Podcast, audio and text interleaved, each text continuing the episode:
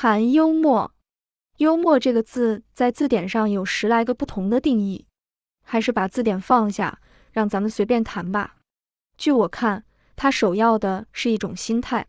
我们知道，有许多人是神经过敏的，每每以过度的感情看事，而不肯容人。这样人假若是文艺作家，他的作品中必含着强烈的刺激性，或牢骚，或伤感。他老看别人不顺眼。而愿使大家都随着他自己走，或是对自己的遭遇不满而伤感的自怜。反之，幽默的人便不这样，他既不呼号叫骂，看别人都不是东西，也不顾影自怜，看自己如一伙宝贝。他是由世事中看出可笑之点，而技巧的写出来。他自己看出人间的缺陷，也愿使别人看到。不但仅是看到，他还承认人类的缺陷。于是人人有可笑之处，他自己也非例外。再往大处一想，人寿百年而企图无限，根本矛盾可笑。于是笑里带着同情，而幽默乃通于深奥。所以 Gacker 说，幽默的写家是要唤醒与指导你的爱心、怜悯、善意，你的恨恶不实在、假装、作伪，你的同情与弱者、穷者、被压迫者、不快乐者。Walpole 说。幽默者看事，悲剧家觉知。这句话更能补正上面的一段。我们细心看事物，总可以发现些缺欠可笑之处，极致盯着坑去咂摸，便要悲观了。我们应再进一步的问：除了上面这点说明，能不能再清楚一些的认识幽默呢？好吧，我们先拿出几个与它相近，而且往往与它相关的几个字，与它比一比，或者可以稍微使我们清楚一点。反语 irony。讽刺 （satire）、机智 （wit）、滑稽剧 （farce）、奇趣 （whimsicality） 这几个字都和幽默有相当的关系。我们先说那个最难讲的“奇趣”这个字，在应用上是很松泛的，无论什么样子的打趣与奇想，都可以用这个字来表示。《西游记》的骑士、镜花园中的冒险、庄子的寓言，都可以叫做奇趣。可是，在分析文艺品类的时候，往往以奇趣与幽默放在一处，如现代小说的研究的著者 Marble 便把 whimsicality and humor 作为一类。这大概是因为奇趣的范围很广，为方便起见，就把幽默也加了进去。一般的说，幻想的作品，即使是别有目的，不能不利用幽默，以便使文字生动有趣。所以这二者，奇趣与幽默，就往往成了一家人。这个。简直不但不能帮忙我们看明何为幽默，反倒使我更糊涂了。不过有一点可是很清楚，就是文字要生动有趣，必须利用幽默。在这里，我们没弄清幽默是什么，可是明白幽默很重要的一个效用。假若干燥、晦涩、无趣是文艺的致命伤，幽默便有了很大的重要，这就是它之所以成为文艺的因素之一的缘故吧。至于反语。便和幽默有些不同了，虽然他俩还是可以联合在一处的东西。反语是暗示出一种冲突，这就是说一句中有两个相反的意思，所要说的真意却不在话内，而是暗示出来的。《史记》上载着这么回事：秦始皇要修个大园子，幽瞻对他说：“好哇，多多搜集飞禽走兽，等敌人从东方来的时候，就叫麋鹿去挡一阵，蛮好。”这个话在表面上是顺着始皇的意思说的，可是咱们和始皇都能听出其中的真意。不管咱们怎样吧，反正始皇就没再提造园的事。幽瞻的话便是反语，他比幽默要轻妙冷静一些，他也能引起我们的笑，可是得明白了他的真意以后才能笑。他在文艺中，特别是小品文中，是风格轻妙、引人微笑的铸成者。聚会古希腊语的说，这个字原意便是说以别于意，因此这个字还有个较实在的用处，在文艺中描写人生的矛盾与冲突，只以此字的含义用之人生上，而不只在文字上声东击西。在悲剧中或小说中，聪明的人每每落在自己的陷阱里，聪明反被聪明误，这个和与此相类的矛盾，普遍被称为 Sophoclean irony。不过，这与幽默是没什么关系的。现在说讽刺，讽刺必须幽默，但它比幽默厉害。他必须用极锐利的口吻说出来，给人一种极强烈的冷嘲。他不使我们痛快的笑，而是使我们淡淡的一笑，笑完因反省而面红过耳。讽刺家故意的使我们不同情于他所描写的人或事。在他的领域里，反语的应用似乎较多于幽默，因为反语也是冷静的。讽刺家的心态好似是看透了这个世界，而去极巧妙地攻击人类的短处，如海外宣渠路，如镜花园中的一部分，都是这种心态的表现。幽默者的心是热的，讽刺家的心是冷的，因此讽刺多是破坏的。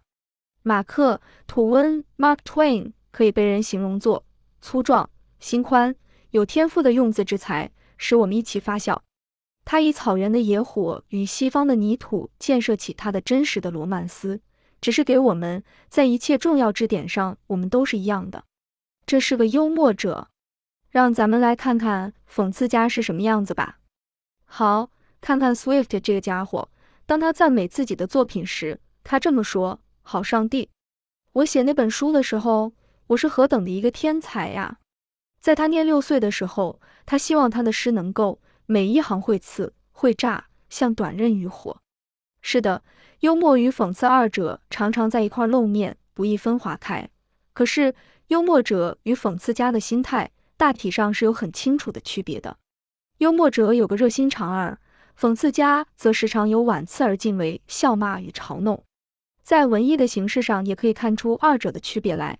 作品可以整个的叫做讽刺，一出戏或一部小说。都可以在书名下注明 a “satire”。幽默不能这样，幽默的至多不过是形容作品的可笑，并不足以说明内容的含义如何。一个讽刺 “a satire” 则分明是有计划的，整本大套的讥讽或嘲骂。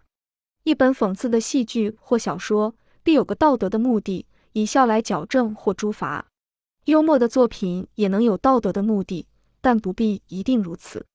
讽刺因道德目的而必须毒辣不留情，幽默则宽泛一些，也就宽厚一些。它可以讽刺，也可以不讽刺；一高兴还可以什么也不为，而只求和大家笑一场。机智是什么呢？它是用极聪明的、极锐利的言语来道出像格言似的东西，使人读了心跳。中国的老子、庄子都有这种聪明。讽刺已经很厉害了，可到底要设法从旁面攻击。至于机智，则是劈面一刀，登时见血。圣人不死，大道不止，这才够味儿。不论这个道理如何，他的说法的锐敏就够使人跳起来的了。有机智的人，大概是看出一条真理，便毫不含糊地写出来；幽默的人是看出可笑的事而技巧地写出来。前者纯用理智，后者则赖想象来帮忙。Chesterton 说，在事物中看出一贯的。是有机智的，在事物中看出不一贯的，是个幽默者。这样机智的应用，自然在讽刺中比在幽默中多，因为幽默者的心态较为温厚，而讽刺与机智则要显出个人思想的优越。滑稽戏 （farce） 在中国的老话里应叫做闹戏，如瞎子逛灯之类。这种东西没有多少意思，不过是充分的做出可笑的局面，引人发笑。在影戏的短片中，什么把一套碟子都摔在头上，什么把汽车开进墙里去，就是这种东西。这是幽默发了疯，他抓住幽默的一点原理与技巧而充分的去发展，不管别的，只管逗笑。假若机智是感素理智的，闹戏则仗着身体的摔打乱闹。喜剧批评生命，闹戏是故意招笑。假若幽默也可以分等的话，这是最下级的幽默。因为他要摔打乱闹的行动，所以在舞台上较易表现，在小说与诗中几乎没有什么地位。不过，在近代幽默短篇小说里，往往只为逗笑，而忽略了或根本缺乏那笑得折人的态度。这种作品使我们笑得肚痛，但是除了对读者的身体也许有点益处，笑为化食糖呀，而外恐怕任什么也没有了。有上面这一点粗略的分析。我们现在或者清楚一些了。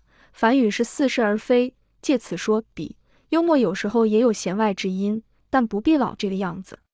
讽刺是文艺的一格，诗、戏剧、小说都可以整篇的被呼为 satire。幽默在态度上没有讽刺这样厉害，在文体上也不这样严整。机智是将世事人心放在 X 光线下照透，幽默则不带这种超越的态度，而似乎把人都看成兄弟，大家都有短处。闹戏是幽默的一种，但不甚高明。拿几句话做例子，也许就更能清楚一些。今天贴了标语，明天中国就强起来。反语，君子国的标语，知乎者也。讽刺，标语是弱者的广告。机智，张三把提倡国货的标语贴在祖坟上，滑稽。再加上些贴标语时怎样摔跟头等等招笑的行动，就成了闹戏。张三把打倒帝国主义走狗贴成走狗打倒帝国主义，幽默。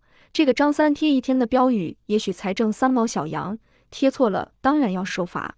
我们笑这种贴法，可是很可怜张三。这几个例子摆在纸面上，也许能帮助我们分别的认清他们，但在事实上是不易这样分化开的。从性质上说，机智与讽刺不易分开，讽刺也有时候要利用闹戏，至于幽默就更难独立。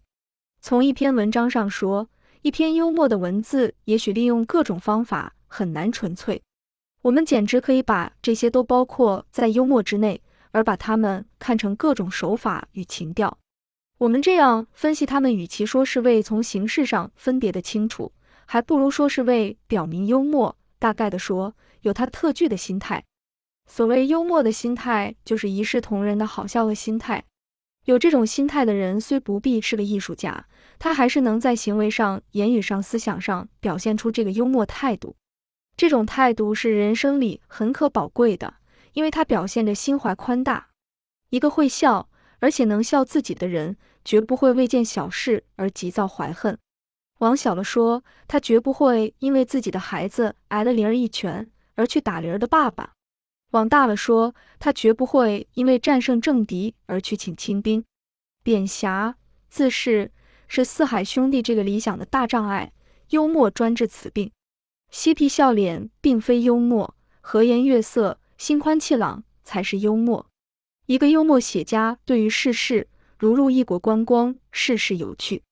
他指出世人的愚笨可怜，也指出那可爱的小古怪地点。世上最伟大的人，最有理想的人，也许正是最愚而可笑的人。吉诃的先生极易好利。幽默的写家会同情于一个满街追帽子的大胖子，也同情，因为他明白那攻打风墨的愚人的真诚与伟大。